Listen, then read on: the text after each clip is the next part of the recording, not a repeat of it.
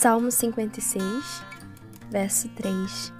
Mas eu, quando estiver com medo, confiarei em ti. Queria conversar com vocês hoje sobre coragem. Eu estou estudando o livro de Esté e nossa, que livro precioso! Um dos mais lindos exemplos de coragem é esse, da Esté. Vamos para aquela contextualização rapidola para quem não conhece a história da Esté e novamente, vocês podem ler essa história completa na Bíblia.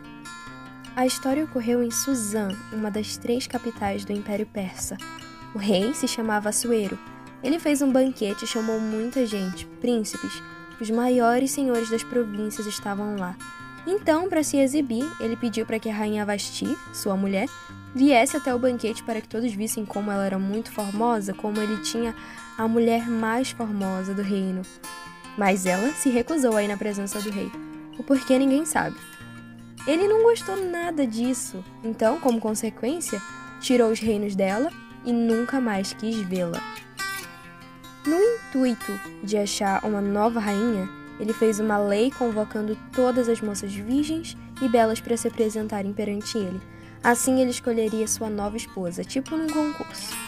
Esté foi até lá se apresentar por instrução do seu primo Mardoqueu. Ele havia criado ela porque Esté era órfã.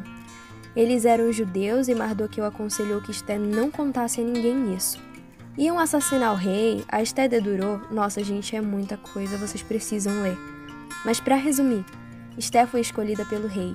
Ela se tornou a rainha. Alguns acontecimentos depois surgiu uma figura nessa história muito importante. O nome dele é Amã. Amã era o ministro do rei e foi exaltado pelo rei Assuero. Ele colocou Amã como o maior de todos no reino. Todos os servos se prostraram perante ele, mas vocês sabem quem estava lá e não se prostrou? Perante Amã? Mardoqueu, o primo de Esté. Ele se negou a se prostrar perante Amã quando Amã foi exaltado.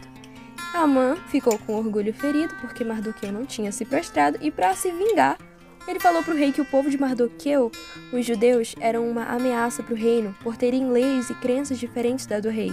Amã disse para que o rei fizesse um decreto para matar todo aquele povo. Por ele ser alguém de confiança do rei, o rei acatou o pedido dele. E ao descobrir isso, que o povo judeu seria exterminado, Mardoqueu pediu que Esté fosse falar com o rei clamando por misericórdia. Só que tinha uma, um detalhe: ninguém poderia se apresentar perante o rei sem ser chamado.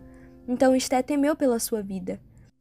Mas mesmo temendo, Esté pediu uma coisa para Mardoqueu: que ele juntasse todos os judeus e que todos jejuassem por três dias, sem comer e sem beber nada. Então, ao passar esses dias, ela iria falar com o rei, mesmo sabendo de todos os riscos. Quando chegou o dia, Esté se vestiu com suas vestes reais e foi se encontrar com o rei. E ela encontrou graça em seus olhos. Assuero, quando a viu, levantou seu cetro, dando permissão que ela entrasse para falar com ele. Ela convidou o rei e a Amã para um jantar que ela mesma prepararia. E ao chegar lá, o rei perguntou a Esther: O que tu queres? Qual a tua petição? Se quiseres até metade do meu reino, eu te dou. Então Esther respondeu: Você pode ler lá no livro de Esther, capítulo 7, versículo 3. Se posso contar com o favor do rei, e se isso lhe agrada, poupe a minha vida e a vida do meu povo. Este é o meu pedido e o meu desejo. O rei ficou indignado. Perguntou quem tinha ameaçado tirar a vida da rainha e do povo dela. Então Esté acusou Amã e o rei mandou que ele fosse enforcado na forca que ele mesmo fez para Mardoqueu. E enfim, o povo judeu foi livrado.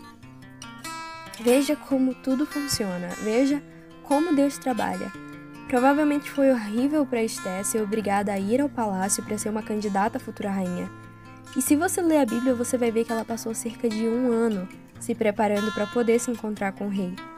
Às vezes temos que passar por umas situações difíceis, desconfortáveis, e podemos não entender o porquê disso ou porque Deus permitiria estarmos em um lugar ruim, fazendo algo que não estamos confortáveis para fazer. Mas o nosso Deus é tão sábio. Nos momentos em que você não souber sobre as suas decisões e os caminhos a tomar, então faça como Esther Ore, jejue, ore, jejue, ore.